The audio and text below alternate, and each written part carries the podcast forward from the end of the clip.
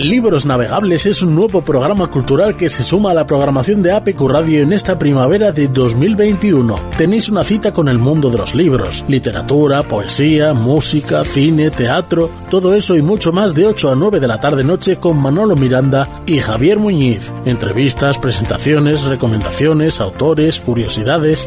Libros navegables, libros que nos hacen descubrir mundos, culturas, emociones, sensaciones, ideas, pensamientos libros navegables. Seguro que tienes algún libro que te ha marcado su lectura, otro que te impactó, otros que te hicieron reflexionar, quizá alguno que te cambió la vida. Libros, libros, libros. Recuerda, Libros Navegables con Javier Muñiz y Manolo Miranda, los lunes de 8 a 9 de la tarde noche en APQ Radio, en el 91.5 y 106.1 de la FM, así como en apqradio.es.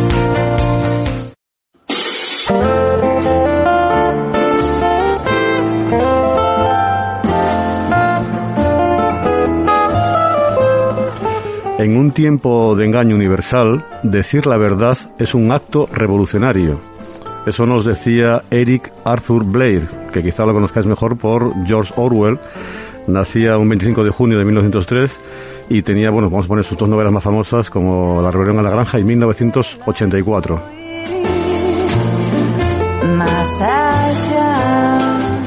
Muy buenas tardes, estimados amigos y amigas oyentes, bienvenidos a Libros Navegables escuche cantar. Os avanzamos que hoy, además de las secciones del Club de Lectura con los libros recomendados y no recomendados que tenemos, la ruta poética vilesina o las curiosidades literarias que nos traerá Javier, tendremos con nosotros a José Yebra, profesor, poeta y escritor, que viene a charlar con nosotros y a presentarnos su último trabajo, Cacabelos Stories. Sueños que te atrevas a también hablaremos con Filadi Curto sobre su participación en el taller de escritura Badenes Literarios, organizado por la Asociación de Vecinos La Luz Avilés, y que este próximo miércoles día 30 presenta el libro Escribiendo Avilés, que recoge los textos de los nueve talleristas.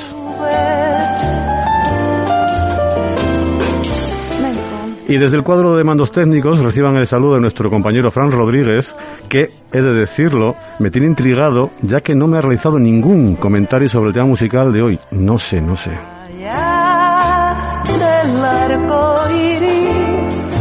Y desde los micrófonos, el poeta, agitador cultural, y tengo que decirlo por contrato de vez en cuando, futurable premio Nobel Javier Muñiz. Pájaros vuelan, también podré y como no, reciban también los saludos de quienes habla Manolo Miranda.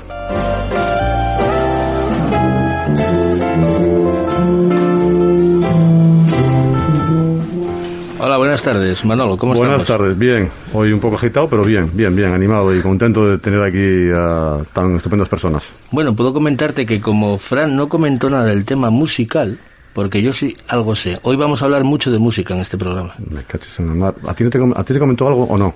No, no me comentó nada, pero, aparte, de, aparte de que no me comentara, es que vamos a hablar mucho de música. Aunque tengamos aquí a José Yebra, es que vamos a hablar de música. Es que entonces yo no sé si es bueno o malo que, Fran no haya comentado nada con nadie. No, no sé.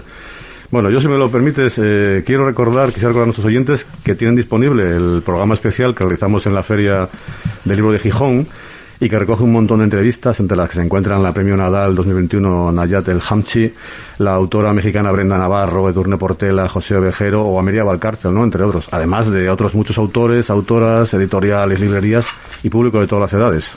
Y tanto este como el resto de programas emitidos hasta ahora se pueden encontrar en la plataforma www.ivos.com, tecleando en ella libros navegables. Ahí salen nuestros podcasts para que los puedan descargarse y oír en cualquier momento, así como poder compartirlo, ¿no? Cosa que se agradecería para dar a conocer este proyecto cultural.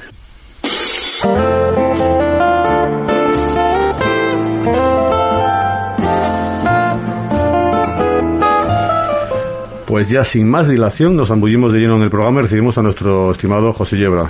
José Yebra, buenas tardes. Muy buenas tardes, un placer estar aquí en Libros Navegables. Encantado de tenerte aquí. Muy buenas tardes, José. ¿Cómo estamos?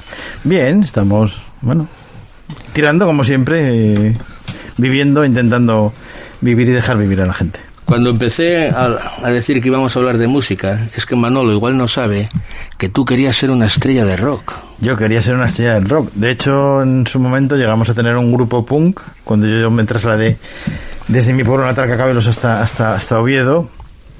Conocí a gente tan descerebrada, digamos, como yo. Y creamos un grupo punk, que era, bueno, el nombre aparece aquí en un relato del libro.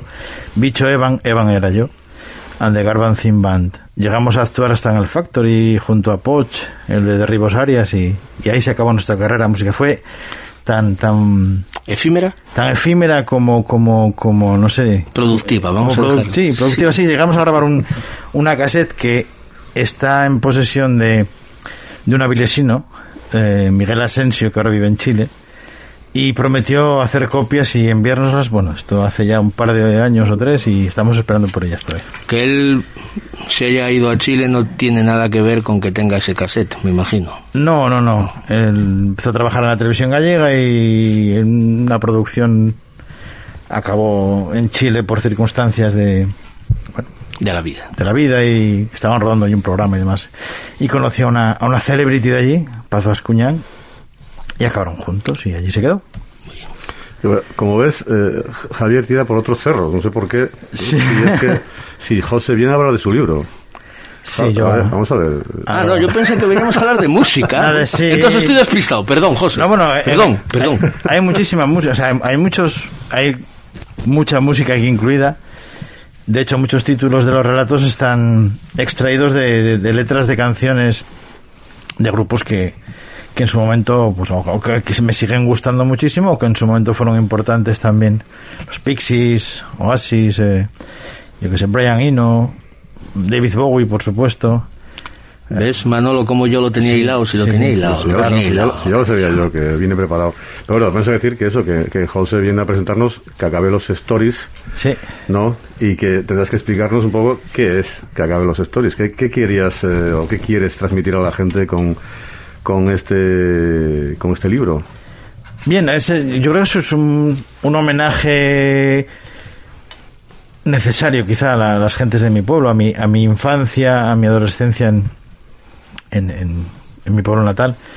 Homenaje también a mis amigos, a mi familia, eh, sobre todo a mi abuela Luisa, que es la que, mm, aunque apenas sabía leer y escribir, fue la que me hizo amar el, la lectura, las, la- las historias, la transmisión oral. Era ella y sus amigas y mis tías abuelas, cuando preparaban un filandón típico berciano, se tiraban horas y horas contando historias y de una manera que a mí me parecía espectacular. Era como te, te, te, hacían captar toda la atención y eso se me, se, me quedó ahí como, como grabado en un disco duro por ahí empecé, pues hace 25 años empecé a escribir relatos acordándome de aquellas de aquellos relatos a- al calor de un brasero o, o con delante de una queimada o por bueno o de las unas copitas de anís que les iba mucho el anís también.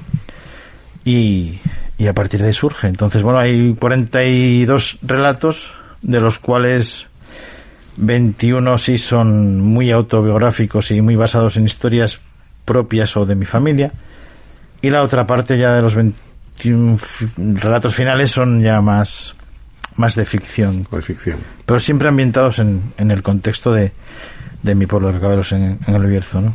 Te- una pregunta que me surge. ¿a- a- ¿Te vengas de alguien ahí en el libro? me vengo de alguien Porque bueno, Ah, se, puede, ah, se puede aprovechar, ¿no? Porque se puede estar lo bueno pero también lo malo. Ajustas cuentas con, con gente, sí, sí, sí. De alguna manera y, hombre, siempre utilizo muchos nombres y apodos reales y otros ya son inventados cuando, cuando no tienes el permiso expreso de la persona o de las personas implicadas, pues, pues ah, te creas un, un personaje, pero que está basado totalmente en, en hechos acaecidos y que son que bueno, fueron Y el- reales y y, el- y- y tal. ¿Y esos susodichos, esos susodichos se, se reconoce? Sí, hay gente que se, sí, hay gente que se reconoce, sí, sí, pero mm, bueno, en realidad todo el mundo, yo creo que se lo ha tomado de una manera muy deportiva y con y con un espíritu bastante conciliador, digamos. Bueno, en uno de los relatos hablas de Avilés, del fútbol avilesino. Algo pasó ahí. No sé Sí. si podrás. Sí, ah, puedes contarlo, venga. No somos rencorosos. Sí, ¿no? es no que es- somos rencorosos. Es curioso, es una historia, bueno, co- claro, yo de aquella empecé a jugar en, había empezado a jugar en las categorías inferiores de la Unión Deportiva Cacabelense. Y bueno, pues eso, fichan, claro, la temporada 79, cuando la- el equipo estaba en un grupo de tercera muy potente, estaba Ponferradina, estaba la, bueno, el Real Avilés, la Cultural. Bueno, el caso es que en la Unión Deportiva Cacabelense, que tenía un entrenador Tartilán, que había jugado en Estados Unidos, incluso era un señor muy, muy, no sé, como muy, muy recto, muy, muy honesto también en su forma de entender el fútbol y el deporte. Pues Rolando acababa de sacar la- la- la- las oposiciones de, como maestro y le habían dado como, cuando se daban a nivel nacional, le habían dado plaza a Avilés. Entonces llegó a un acuerdo, bueno, Rolando está jugando en el Cacabelense, pero, claro, trabaja en Avilés, ¿cómo lo arreglamos? Pues eh, con el Real Avilés deciden que entren, bueno, pues entrenas por semana con el Real Avilés y los domingos, fines de semana, vienes a jugar con, con la Unión Deportiva Cacabelense. Con tan mala suerte que se juega el ascenso entre, yo creo que era el, eh, no sé si era el Compostela, bueno, la- el Real Avilés, la Ponferradina, hasta la Cultural también andaba por ahí, y la- el Real Avilés tenía que jugar en, en Cacabelos. Claro, ¿qué pasa con la directiva del Avilés? Le dicen a, a- Rolando, oye, a ver si tal, pues le ofrecen, claro, lo típico. Bueno, no metáis mucho la pierna y tal, pues tampoco se jugaba nada, el equipo de Cacabelos no se jugaba absolutamente nada, ni, ni, ni para subir ni para bajar nada. ¿Qué ocurre? Que él llega con el, al vestuario con, con ese cuento. Oye, que es que... Y el entrenador Tartirán dice, bueno, si, si, si aceptáis ese soborno, yo no salgo ni al banquillo, yo me, quedo aquí. No, le dijeron, al contrario, vamos a salir a darlo todo y demás. Y, y es más, eh, llevaban sin ganar 4 o 5 partidos y aquel día que se lo jugaba todo la Avilés, eh, la Unión Deportiva Cabelense ganó 1-0 al, al Real Avilés con gol de Berros y tal. Que yo me acuerdo de, de ver aquel partido y luego ya pidieron disculpas porque, claro, los jugadores de la Avilés muy enfadados dijeron, ¿cómo? Cuando se enteraron de que había habido un intento de soborno, pero si no nos pagan y, y, y- y- Quieren- y quieren hacer el y queréis hacer, y queréis, tenéis dinero para pagar un soborno aquí a esta gente, pero El ¿cómo mundo, puede ser y tal? el mundo del fútbol. La corrupción en el fútbol. Oye, ¿cómo tienes estructurado el, el libro? ¿Cómo, ¿Cómo fuiste componiéndolo? Bueno, eso, es- como decía antes, es como hay unos cuantos relatos de, que- de carácter eminentemente biográfico, eh, pues decidí hacerlo casi en orden cronológico, ¿no? Eh, entonces, el primer relato, que es Tras el Embero, es quizá el primer recuerdo consciente que yo tengo, ¿no? Que es el de estar con mi familia en una viña en la época de vendimia en- y de que, bueno, a los... tendría yo pues dos años, dos años y medio, no, creo que llegase a los tres años. Y claro, de aquella nos, nos colgaban cadenitas y pulseritas de oro y estas cosas que... como me aburría por allí por la viña, pues arranqué el... Me quité la cadena con la Virgen allí de la Quinta Angustia de Cacabelos y, y decidí pues... Digo, bueno, pues enterrar un tesoro. Voy a enterrar aquí esta cadena y tal. Luego la puse yo una piedra. Luego la, la desentierro como cuando descubres el tesoro y tal. Pero con tan mala suerte que justo en ese momento llaman para comer. Entonces, claro, toda la cuadrilla que estaba ahí vendimiando, veintipico personas, buah, aquellas empanadas que hacía mi abuela de sardinas y de pulpo y tal, pues todos para allá. Ya se me olvidó dónde estaba aquello. Entonces, claro, mi madre, ¿dónde está la cadena? no? Y después que la enterré por ahí tal. Bueno, claro. Aquel viaje fue, claro, volviendo en el tractor, pues mi padre, ¿a quién saliste? Pareces un normal. Y eso pues, me acuerdo perfectamente lo que eran aquellos tiempos, eh, de los primeros 70 en el... Apelativos cariñosos. Sí, sí, nada, bueno, vale. Y entonces, bueno, eso es- a partir de ahí sí. Luego ya, bueno, hay... Eso, decía antes, hay títulos en inglés. El siguiente creo que es In My Mind, My Dreams Are Real, que es parte de una canción de, de del grupo de los de Manchester, de Basis, que se titula Rock and Roll Star, lo que preguntaba antes Javier, ¿no? Que quería ser una estrella del rock. Pues sí, que hago yo dando clase de inglés y quería ser una estrella del rock. Bueno, pues nada. La vida que da muchas vueltas. Entonces eso, en ese rato, pues cuento anécdotas o hechos de mi vida en los que he estado en contacto de alguna manera con gente, digamos, eh, famosa o que, que tiene cierta relevancia en el mundo cultural, ya sea musical o, o, o cinematográfico, ¿no? La tarde que pasé charlando con Frances McDormand en, en el rodaje que hicieron en Oviedo de una película que es, un, es malísima, Pasiones Rotas, que era una superproducción que al final la dejaron muy... como muy... Le quitaron el súper y quedó en producción. Sí, no, le quitaron la parte importante del guion que estaba ambientada en la Revolución del 34 y lo dejaron una historia de amor extraña que no tenía mucho sentido, ¿no? Era una niñera irlandesa que se trasladaba a Asturias a cuidar a unos niños de una familia con mucho, bueno, con, con mucho dinero y demás. Y al final, en vez de centrarse en la, en la historia de la revolución que tenía mucha relevancia, pues la, eso todo lo eliminaron. De hecho, la escena que yo tenía con Frances McDormand la, la eliminaron. Pero bueno, me pasó una tarde hablando con ella de, Claro, imagínate, acaba de rodar hacía poco Agenda Oculta, estoy usando de Ken Loach, Agenda Oculta, y la persona súper majísima y agradable. Yo quedé súper impresionado. ¿eh? Bueno, y claro, luego especular. Digo, "Bueno, cuando le dieron los Oscar por Fargo, digo, se lo voy a dedicar a Yebra y tal. Ah, tonterías que, que se le ocurren a uno para escribir. Pero Bueno, podía haberlo hecho. podía haberle hecho, que sí, pero Podía haberlo hecho. A mí me llama, me llama la atención que es que no sé, yo veo demasiado joven para escribir estas memorias, ¿no? Bueno, joven, joven tampoco, ¿eh? No te creas tú. No, no, Claro, vamos tienes- a ver, vamos a ver. No, es que eres, eres joven. Vale, sí. Pues ya, no discuto, soy joven. Vamos a ver. Aquí hay, la quinta del 67 es joven. Sí, sí, Y sí. sí. punto. Por supuesto, sí. No voy a Y no hay, más. no hay réplica. Bueno, vamos a lo de demasiado joven. Porque yo, aquí, aquí hay tres. Entonces, la quinta es buena. yo creo Hombre, que vamos, es está en buena compañía, sí, sí. creo que era demasiado joven. Pero bueno, nos lo explicas. Sí, bueno, yo creo que sí. La quinta del 67, claro, eh, eh, pf, tenemos un grupo en Cacabelos que vamos los del 67, estamos todos los años haciendo, todos los veranos que damos, hacemos cenas y, y hacemos la ronda típica de, de nuestro pueblo de Vina. El 67 es un año estupendo. Que soy demasiado joven para hacer esta memoria, hombre, pues habrá una segunda parte, imagino, porque... Por ahí van los tiros, los tiros iban por Es ahí. que sí, porque luego cuando hablando cuando ya estaba de todo editado y ma- digo es que acabo de encontrar otro en un archivo encontré más relatos que digo ah, pues era, eh, se, se me habían olvidado y claro había un relato que sí que me apetecía que, que, que, que hubiese quedado aquí incluido era el de eh, de esta poeta amiga de mi de mi abuela Manuela López García que de hecho el libro empieza con, con un poema de Manuela por los caminos Manuela López dice eh, Multitud de caminos guardan mis pisadas, caminos con asfalto, sin asfalto, caminos empedrados. Soy un, poco soy un poco camino de mí misma, de mis pasos. Bueno, esta es una poeta, Manuela López García, que es el primer libro que publicó ya era con, pues en el año 1977, ya tuvo una, unas circunstancias bastante duras en, en su vida, igual que mi abuela. Eh, se casó con el médico de Cacabelos, eh, que era de izquierda republicana, al cual los falangistas fusilaron cuando estaba ya embarazada de seis meses.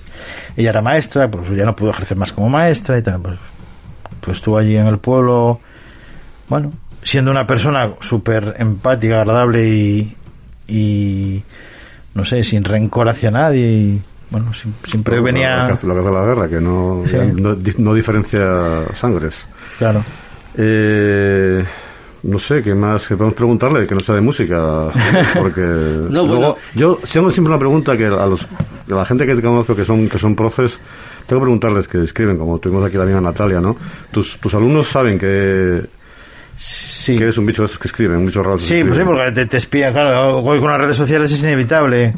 En cuanto, a ver, claro, ya después de, cuando ya tienes esos grupos asignados para un curso, ya vienen a- avisados del curso anterior, entonces te, ah, el escritor este, tú escribes, profe, que escribes y te, te enseñan, te vi el otro día en un vídeo en YouTube que no sé qué, y otro te vi, o empiezan a seguirte en Instagram y te comentan cosas y, y le dices, bueno, pero cómo, es que-?" y a veces, claro, haces da corte porque escribes eh, sobre todo en poesía a veces eres un poco demasiado directo y bestia. Y digo, bueno, yo soy, yo soy, aquí soy el profesor, el, el escritor es otra historia, ¿eh? No, no. Bueno, pero aparte de ellos, ellos no hace falta que te hagan la pelota, porque tengo entendido que como los apruebes a todos, Bueno, mm, no, hombre, aprueban ellos. Yo siempre el primer día digo lo mismo. Es, el primer día de clase digo, si el curso acabase ahora mismo, todos teníais un 10. Pero ahora vamos a ir, va a ir avanzando el curso, pasan los días, pasan las semanas, alguna gente quedará con ese 10 y otra igual no.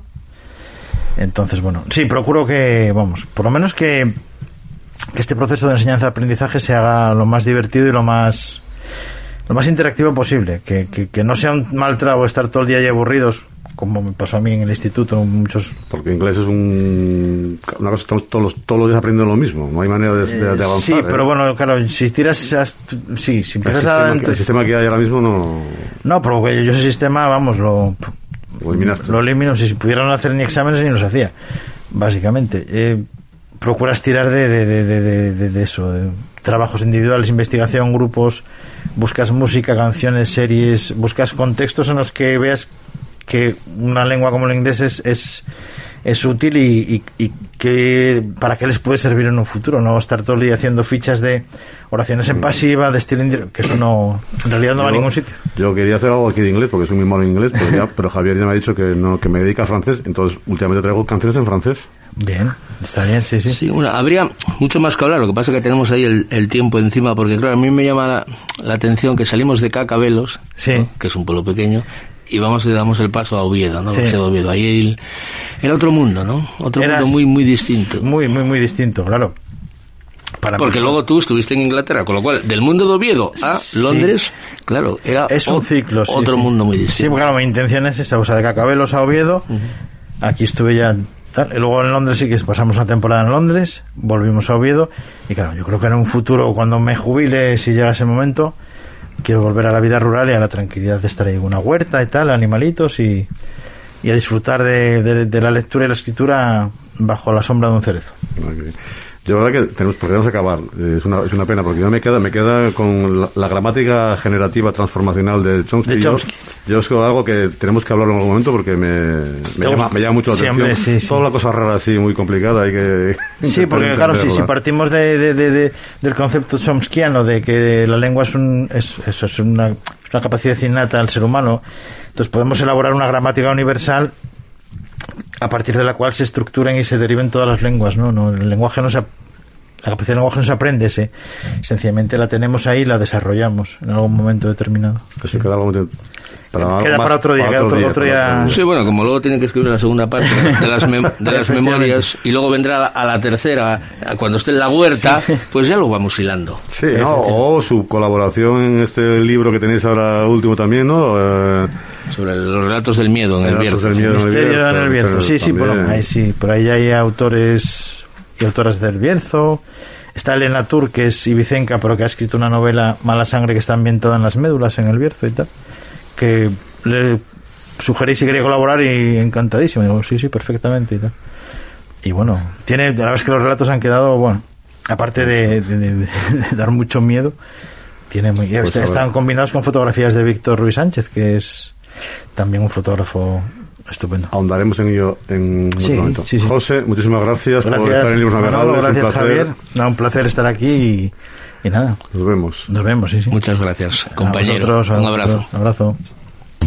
Informática Astarte, mantenimiento e instalación de equipos informáticos tanto a nivel doméstico como en entornos empresariales. Contamos con una amplia selección de consumibles y periféricos. Configuramos equipos a medida, adaptándonos a su presupuesto. Llevamos 28 años al servicio de la informática en Avilés. Informática Astarte, calle González Abarca 23 bajo, teléfono 985 520999.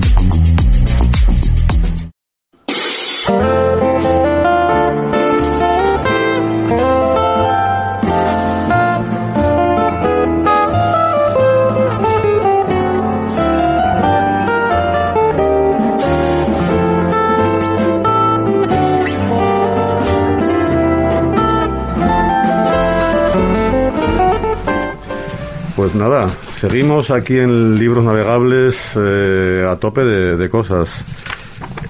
Javi. Bueno, vamos. Te toca trabajar un poco. Sí, bueno, es que estaba ahí con la música, en otra, en otra cosa. estaba ahí con la música. Yo tengo la mosca tras la oreja. Música, a ver, una estrella de rock. Bueno, vamos a centrarnos. Vamos a nuestra ruta poética avilesina. Hoy vamos a hablar de Leopoldo Sánchez Torre. Cuéntanos un poco de Leopoldo Sánchez Torre. Bueno, Leopoldo Sánchez Torre es doctor en Filología Hispánica por la Universidad de Oviedo, ¿no? Donde todavía sigue, sigue ejerciendo. Leopoldo también forma parte, ya en tiempo finalizado, ¿no? Mm. Cuando ya Ana se, de Valle, otra vez, es que siempre está Ana de Valle ahí. aquí unido a Ana de Valle. Se iba a ir, pues él la conoció en sus últimos años, ¿no? Llegó, llegó raspando a Jueves Literarios, pero sí llegó, por ejemplo, a publicar en Cuadernos de Cristal, ¿no? Tiene publicado Cuadernos de Cristal, que empieza en el 83, pues el, de memoria hablo, ¿no? Publica el volumen cuarto o quinto, ¿no? Aparte de esto, ha sido muy activo, ¿no? Porque él ha publicado muchos libros de, de poesía, ¿no? La poesía en el espejo del, del, del, poema, ¿no? Ha colaborado en otras, en otras muchas obras, ¿no?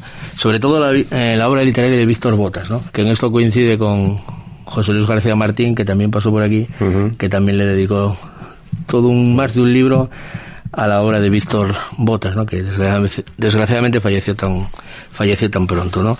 Y bueno, en nuestro departamento de, búsqueda, que sí encontró a Felicísimo Blanco, que lo teníamos pendiente, pero Felicísimo Blanco abandonó el mundo literario hace 20 años y no quiere volver a entrar en él, ¿no? Bueno. Pero también estamos, de hecho, bueno, con Leopoldo Sánchez Torres ya lo hemos localizado y tenemos una reunión pendiente con él. Pero bueno, como no lo voy a contar todo lo de, Leopoldo, hay que, dejar algo, hay que dejar yo creo que tú tienes ganas de recitar porque hay un poeta ahí dentro dentro de ti. y creo que vas que nos vas a, recitar algo. Yo, si quieres, sí. Sí, ya sabes tú que aquí el contrato obliga a esas cosas. Yo estuve viendo, viendo un poco la obra, me gustó de su libro Lugares Comunes, el título que tiene Visión de Noviembre. Ha llegado noviembre, con sus arcos de niebla y un olor irresistible a crisantemos. En la plaza vacía un árbol solitario da su música a la tarde. Hundiéndose en el paso de la lluvia, lentamente camina la tristeza de un joven. El abrigo es oscuro, oscura es la derrota que sus ojos delatan. Apenas quince años de inocentes temores y de sueños tranquilos como cielo en verano. Lo observo desde el café. La ventana traspasa su lejana presencia, y a mi mesa lo trae, doloroso y absurdo, rota cifra del tiempo. Como un limpio cuchillo ha llegado noviembre, con su filo de piedra nos divide y nos graba la temida señal, y somos las dos caras de esa sucia moneda que la muerte reclama como negro tributo. Leopoldo Sánchez Torre, palabra de poeta.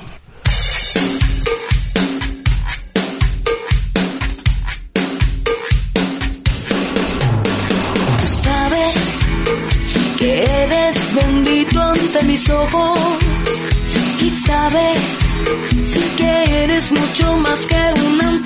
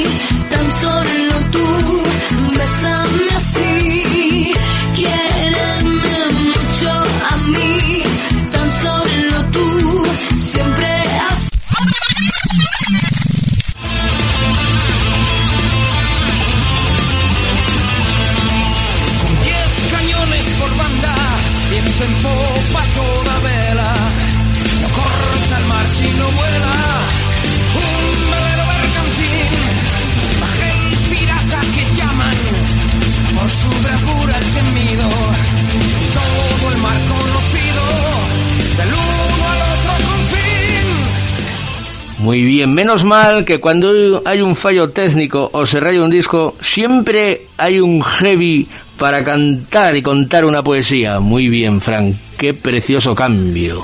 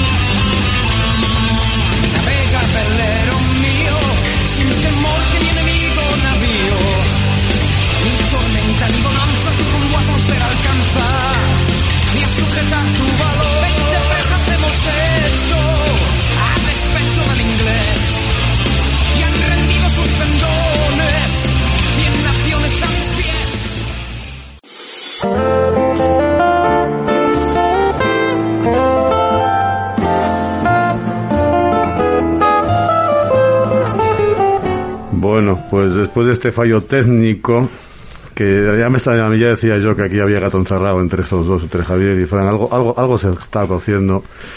Aunque bueno, he de decir que a mí me encanta Mago de Oz y el tema, el tema es, no es Mago de Oz, me dice Fran que no, a ver, Fran, ¿de quién es?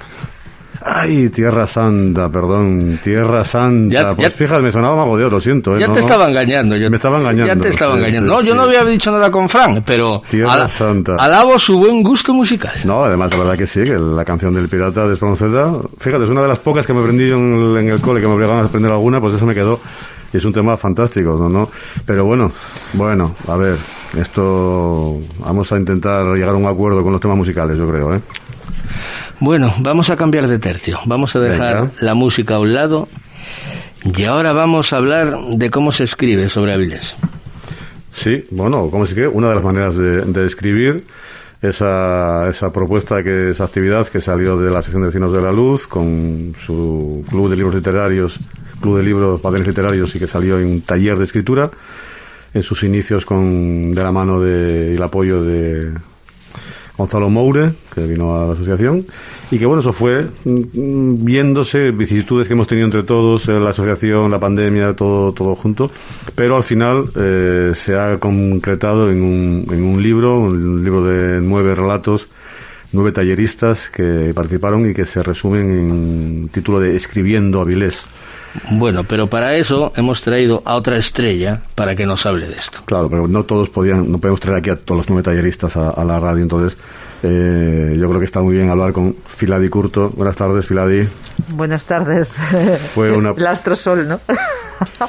Compañera Filadi Curto, muy buenas tardes. Buenas tardes. Bienvenida a Libros Navegables. Bien hallados. Una parte fundamental en, este, en esta aventura del, del taller de escritura, en el que pues eh, empezó eso nuestro amigo Gonzalo Moure, pero bueno, también diferentes historias y sus complicadas sus historias también y su, su vida también profesional.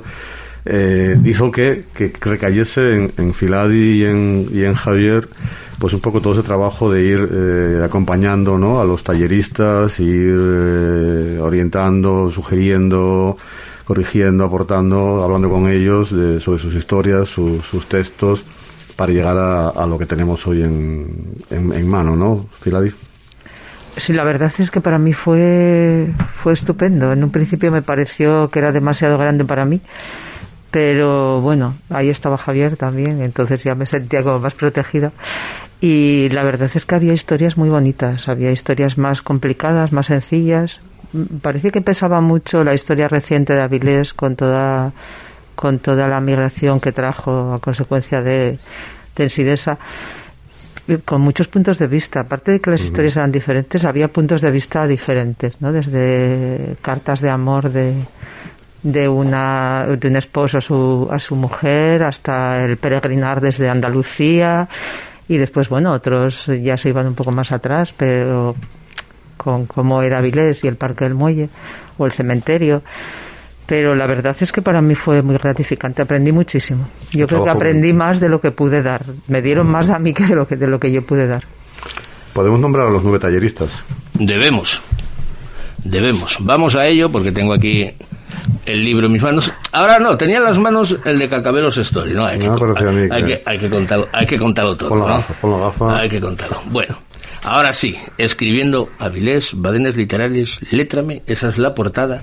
La contraportada Bueno, vamos a ver. bueno, sí, voy a... Es que no, tengo que... A ver, tengo que vender mi libro. La contraportada es magnífica, sobre todo el primer párrafo, lo dejo ahí. Pero, a lo que íbamos, las nueve estrellas que nos escriben, Magdalena Rodríguez Piñero, que nos habla, puedo decirlo, sobre el carnaval avilesino. Esperanza Tirado Jiménez, que nos habla, bueno, desde el barrio de Sabugo, nos cuenta alguna historia. Evaristo Melón Blanco, que nos habla de la parroquia cercana de La Viana y un día de Ramos. Marcos Pichel Rodríguez, que nos habla de las campanas avilesinas, cómo se gestaron. Mónica Galeano García, nos habla de esa figura que todos los avilesinos tenemos tan presente, la monstrua. Susana Solar Izquierdo, que nos hace una doble mirada del campo y la ciudad desde la ventana de su salón. Marina López Pérez, que nos hace un viaje desde Málaga, desde el sur, a cómo llega hasta Vilés. Nuestro montañero Fran Besteiro Suárez, que nos explica por dónde pasa, cómo nace el río La Magdalena. Y Eva María Clemente Espinosa, que nos habla del cementerio de la Carriona. Son nueve textos fantásticos mm, y, y que en el que se ha trabajado mucho. Todos los talleristas han trabajado mucho, han colaborado con vosotros, han preguntado, sugerido, escuchado, ¿no? Eh, vosotros, vosotros dos que trabajáis conmigo, al final quedasteis satisfechos, quedasteis con- contentos con, con el resultado, la evolución de los textos. Yo creo que ahí es que hubo grandes cambios. Hubo textos que eh, que de repente dieron un cambio absoluto. La gente tenía muy buena disposición también, ¿no? Y confiaban en nosotros. Eso era lo que a veces a mí se me venía un poco grande, ¿no? Yo decía, madre mía, pues no me sentía segura. Me fui sintiendo pues por eso, porque no estaba sola, ¿no? Pero fue muy gratificante porque yo allí vi muchas veces fallos que yo cometía y me sirvió para corregirme a mí misma también. Veces se ven, ¿no? Bueno, eh, Filadi estaba capacitada para llevar el taller ella sola. Pero es, dicho, dicho esto, que no es un halago, que es, que es verdad, a mí lo que me llama poderosamente la atención, porque siempre he sido un defensor de esto, es que toda persona tiene una historia. Independientemente de quién sea, todos tienen una historia. Porque, bueno, a Fran, por ejemplo, porque es alguien que tenemos más próximo, porque podemos ver más a menudo, ¿Quién iba a decirnos, no? Que Fran tenía esa historia, montañero para arriba, que tenía esa historia del, del, Claro. del, del río. Eva Clemente, ¿no? Que tenemos el trato con ella, esa historia que tiene. Todo el mundo, Atreverse, porque hay que atreverse. todo el mundo tiene una historia. Bueno, y para eso sirven este tipo de talleres que al final, bueno, salen reflejados en este libro, ¿no? Que no sé si hemos dicho, igual no, que se presenta este próximo miércoles, día 30, a las 7 de la tarde, en la Biblioteca de, de la Luz, Avilés. Lo teníamos para la agenda cultural ahí apuntado. Pero lo adelantamos, para que la gente vaya, vaya sonando y que sepan que, que está ahí, que tienen que reservar el sitio por si acaso, porque bueno, sabemos que todo eso del aforo sigue, sigue vigente, entonces bueno, eh, ya sa- contacte con la asociación de vecinos y, y para que no haya problemas que puedan quedarse fuera. A mí era lo que fue lo que más me llamó de esto. Me imagino que a Filadi le pasaría algo algo similar. Bueno, Filadi también sabe que todo el mundo tiene una historia, ¿no? Contarla, cómo contarla ya es otra, Claro, es otra es cosa, otra porque ese cosa. es el problema. ¿Cómo lo cuentas? Es Filadi en primera persona, en tercera, en segunda, Sí, en, sí, sí. eh, con ironía, sin ironía, en tipo documental, tipo... Es, es, es difícil elegir el, el tono que le vas a dar a la historia, ¿no? Sí, es difícil. Lo que pasa es que después, claro, eh, lo que te permite un libro como este es ver que hay muchas opciones y después puedes aceptarlas, o sea, puedes hacer las tuyas a veces, ¿no? Esas son ideas para lo que puedes hacer y después ellos mismos, me imagino, que después eso da lugar a otra idea y a otra historia mm, con otras vivencias, porque es así, porque la vida es un libro realmente, ¿no? Sí, sí, sí, sí.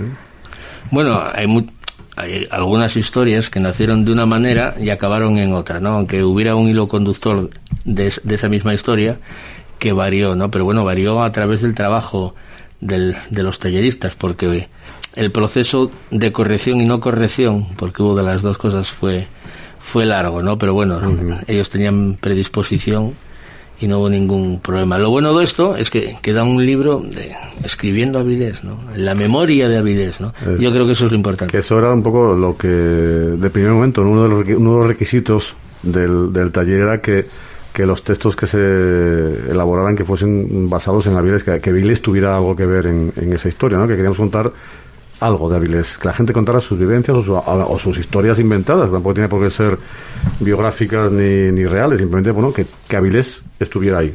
Sí, pero además es que hay un trabajo de documentación detrás. Ellos fue lo primero que hicieron, documentarse, eh, aunque algunos tenían muy clara la historia que querían contar, ellos se, se documentaron y fueron eh, rigurosos, yo creo, en, en las historias. ¿no? Eso es una parte importante, que tengo una historia, pero ahora tengo que dejarlo bien, no puedes decir, bueno, yo creo que era... No, tienes que buscar, tienes que hilarlo, tienes que... A lo mejor buscas información y te lleva a otra otra historia, otra otra barca, Claro. ¿no? Te, te lleva a otra rama de la historia y te, ay, pues mira, podría por aquí meter y ampliar o... ¿O te gusta más después esa rama que la o te- otra? o te gusta más, ¿no? Sí. Bueno, y ahora vamos a hacer una pregunta a Manolo. Yo, a mí... Sí, yo- hay que yo- hacerte yo- alguna Yo pre- soy el que pregunta. No, no, vamos a hacerte una pregunta. No le preguntes nada de música. No, no, no. Ya estamos, verdad. ¿Qué le lleva a la Asociación de Vecinos La Luz a embarcarse en este proyecto? Porque esto es un proyecto, no es una cosa que se haga en un mes, ni en dos, ni en tres, independientemente de luego el tiempo que se tardó por causas ajenas y no, y no ajenas. ¿no? Sí, sí, no, bueno, pues ¿qué nos lleva o qué lleva a la asociación? Pues a, a intentar hacer cosas diferentes, a intentar hacer eh, tratar con actividades culturales, eh, llegar al, al barrio que, que deje de ser un barrio periférico, ¿no? Que, lo- que los barrios son parte de las ciudades y que se pueden hacer cosas muy ponen- muy potentes y muy bonitas en, en los barrios y con la gente de barrio de todos los lados. Y que la gente, no es solo gente, las participantes no son gente del, del barrio, son gente de toda, de toda incluso de, de fuera, no sé si alguno de fuera. Claro, la, pre- la pregunta... Entonces, entonces, ¿a qué lleva? Pues lleva la inquietud de querer hacer cosas, la inconsciencia también a veces, ¿no? Yo siempre digo para que todas esas cosas, pues a veces no sabes. Pero es un proyecto, fue un proyecto muy, muy ambicioso. ¿sí? Muy Es que era una pregunta trampa. Es que era una pregunta trampa. Que no querías que contestara yo. Que No, que- sí, que- la que- pregunta, que- la pregunta trampa es que de los nueve talleristas no hay ninguno Del barrio. que viva en el barrio de la luz, ¿no? Sale de allí, vamos a hablar de Avilés, y viene otra gente de otras, de otras zonas de Avilés ¿eh? a una asociación de un barrio a escribir sobre Avilés, ¿no? Eh, Yo creo que eso es magnífico. Bueno, es un poco lo que intentamos el primer momento con todas las actividades, que venga gente de fuera para que vean también la realidad del barrio, que no, que no es para nada un estereotipo marginal que puede tener gente de hace 20 o 30 años. Entonces eso, ese, ese San Benito hay que quitarlo y hay que la gente lo, lo vea.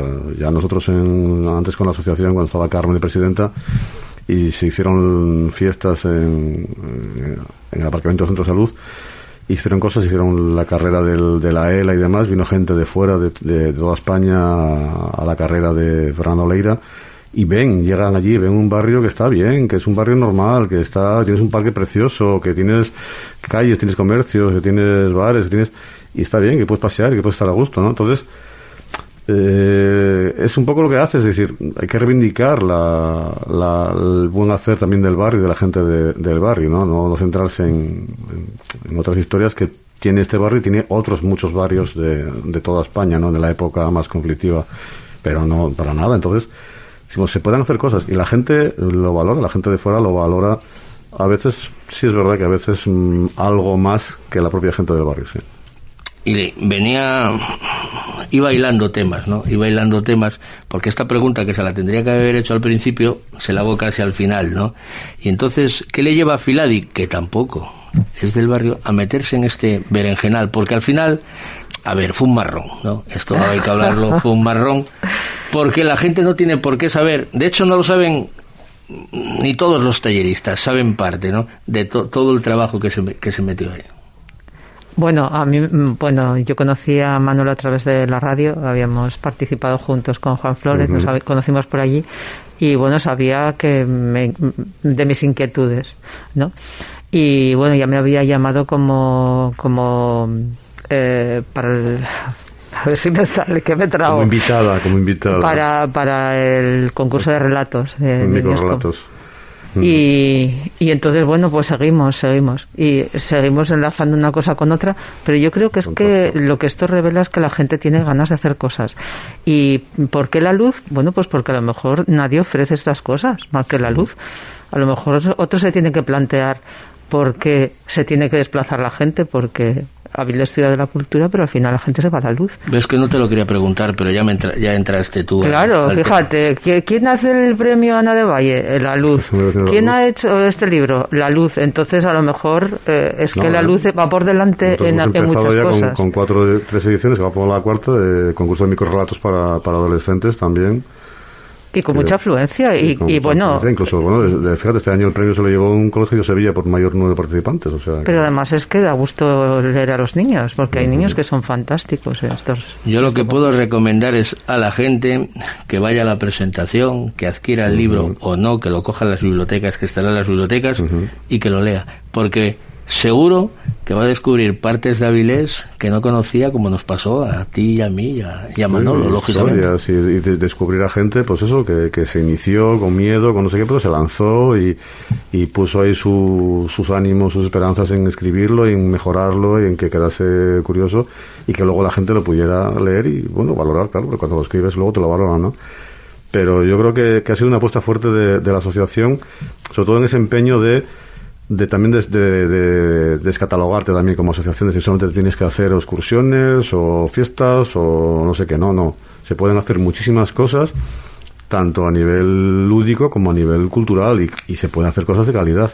No hay por qué dejarlo todo que sean los, los centros de las ciudades los que acaparen ese, ese protagonismo, ¿no? Bueno, perdona, es que la luz también es Avilés. Por eso, por eso. sea, eso- por eso también tiene que quedar los- bien claro, Los ¿no? vecinos de los barrios, de la luz, en otros barrios periféricos, no pagan menos por estar en la periferia. O sea, eso- pagan lo Ni mismo. que- aportan que- menos, Ni ni aportan, aportan menos, menos. Exactamente. Entonces, eh, y la, la gente tiene la misma calidad que, que puede tener en el, en el centro. Entonces, ese- a veces el tener que pelear con esas categorías, ¿no? De, de centro y periferia, pues bueno, a veces cansamos, pero otras veces pues nos, nos animan y nos motivan, nos, nos azuzan a seguir haciendo cosas y a seguir peleando y reivindicando el buen hacer de los, de los vecinos vecinos de los barrios. Bueno, y ahí hay un germen, la gente quiere hacer cosas, eso es lo que demuestra esto, ¿no? Bueno, y, acabare- y acabaremos la, la entrevista como la vamos a empezar. ¿Y habrá continuación? Uy, silencio, Eso se ha si me- hecho el Si silencio. me lo preguntas a mí. si tengo que hablar como, como presidente de las Asociaciones de la Luz, no lo sé. No lo sé. Puede que sí, puede que no. Puede que coja el relevo otra asociación, otra entidad, no se sabe, pero bueno, Yo creo que Avilés tiene todavía mucho que contar. Encontramos a nueve personas que querían contar. Algunas de ellas siguen escribiendo historias, que yo sepa, tres de ellas, ¿vale? No sé si el resto, pero tres sí, porque me lo han dicho y de hecho, bueno, hay algún texto más para mirar de alguna de ellas.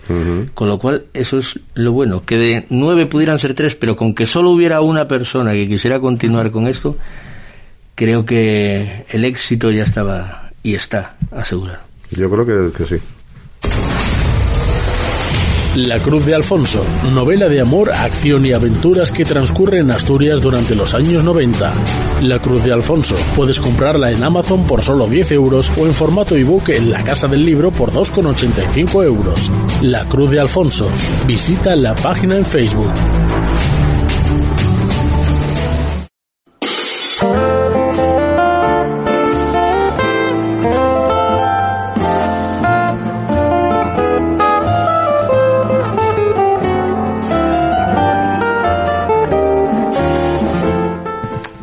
Filadi Curto, muchísimas gracias por estar aquí. Ha sido un placer tenerte. No te vayas si, si no quieres, ¿eh? quédate con nosotros si te apetece. Si no tienes prisa, puedes estar aquí porque Javier nos va a traer alguna curiosidad y a lo mejor te puede prestar a escucharlo.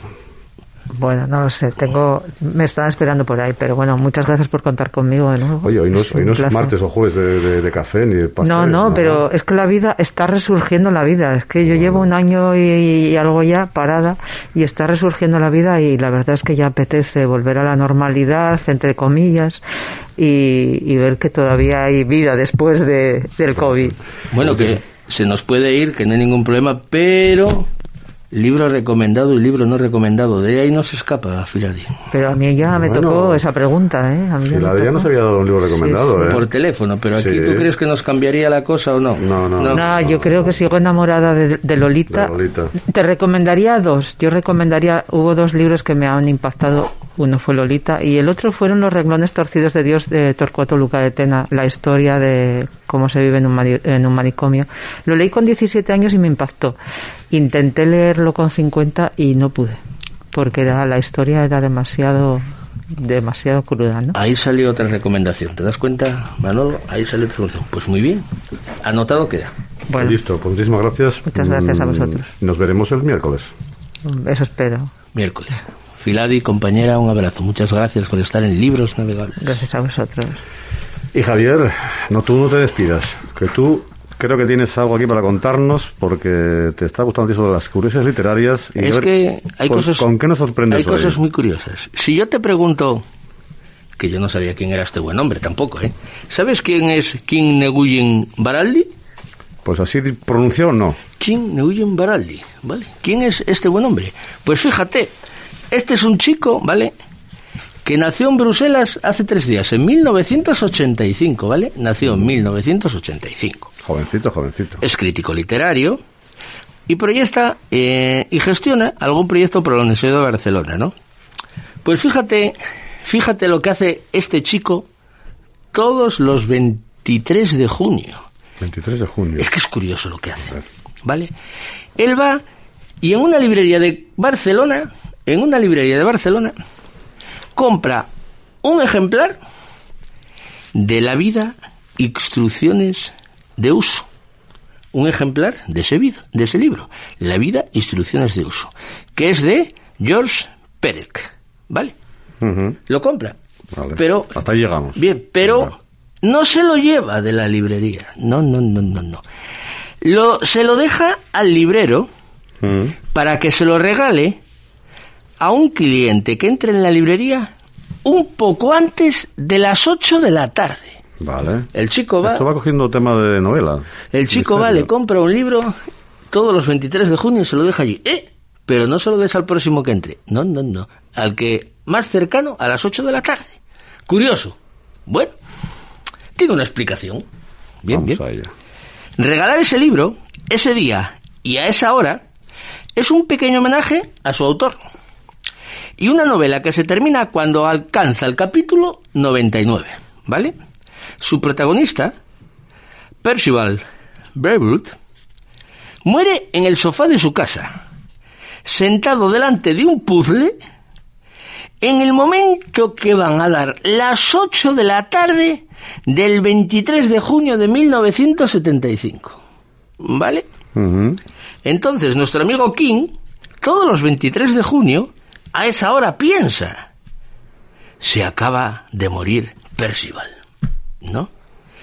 Y como en todo Barcelona se está celebrando San Jordi, porque es el día del libro de San Jordi, mentalmente hago la broma de que en realidad festejan la novela de Perres. Muy bien, la verdad que está estupendísimamente, sí señor. Fíjate tú, Qué curioso. esto sí que es curioso.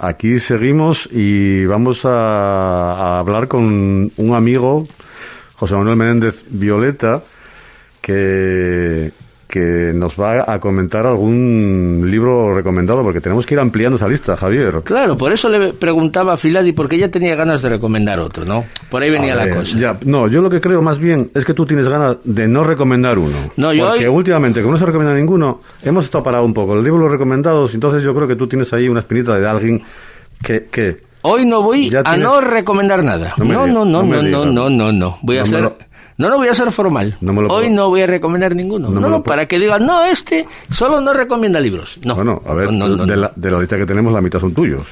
No, hombre, la mitad, la mitad, la mitad. La mitad, Dejémoslo en la un, mitad de los no recomendados casi tuyos. ¿no? dejémoslo en un generoso 50%. Aprovechas ahí cualquier momento para no recomendar un libro. Pues mira, hoy no.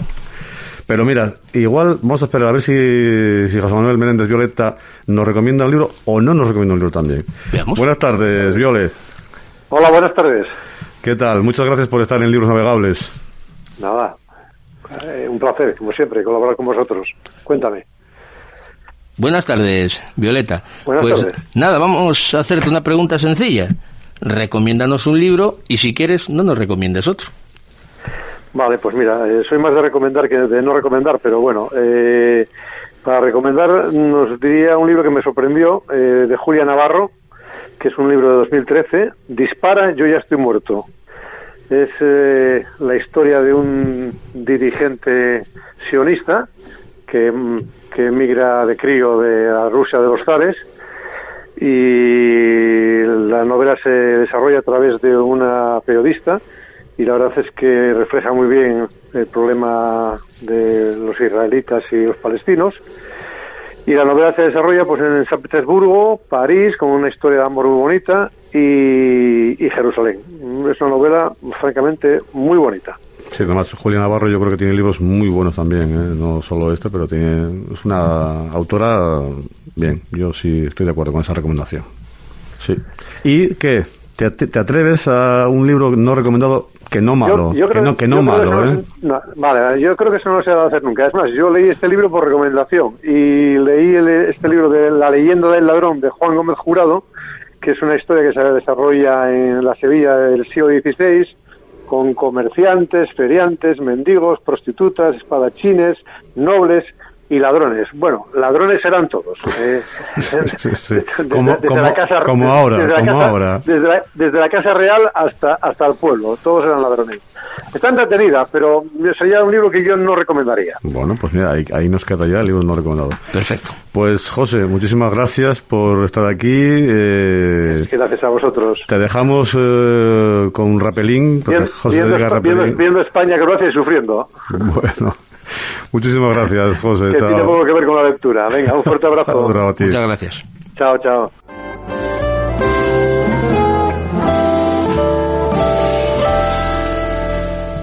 Bueno, estamos llegando al final. Vamos a hacer un par de recomendaciones de agenda cultural, si te parece bien. Perfectamente, por supuesto. Tenemos tiempo. Hab- Habíamos comentado, ¿no? El miércoles día 30 se va a presentar el libro Escribiendo Avilés a las 19 horas en la Biblioteca de la Luz. ¿Vale? Y luego vamos a habl- hablar, a publicitar algo de poesía, porque hoy apenas hablamos de poesía. Y entonces vamos a presentar el poemario Nimio, ¿eh? que ya estuvieron en- aquí, de Juan Luis Nepomuceno, a las 19 horas el próximo viernes en el Prestoso, ¿no? Lo va a presentar Javier García, que es el editor de Arquetipo, y Lester Butowski. Recitará poemas y hablará sobre su padre, Alba Nepomuceno. Pues qué bien, es re- recomendable totalmente. ¿Qué día dijiste que es? Viernes 2 de julio, 19 horas, Cafetería El Prestoso, Avilés. Anotado, anotado queda.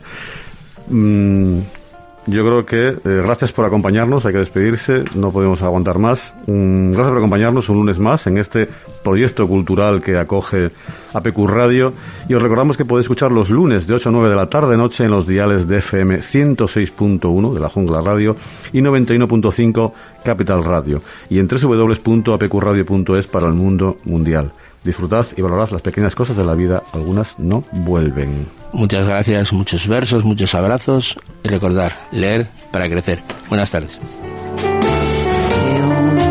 de un lugar escuché cantar en una nana.